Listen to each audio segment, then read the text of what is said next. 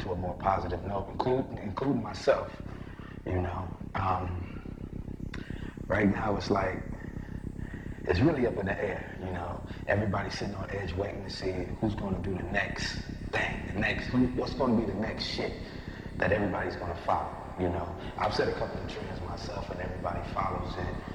And you know, other other people in hip hop have done the same thing. Right now, is waiting for that new person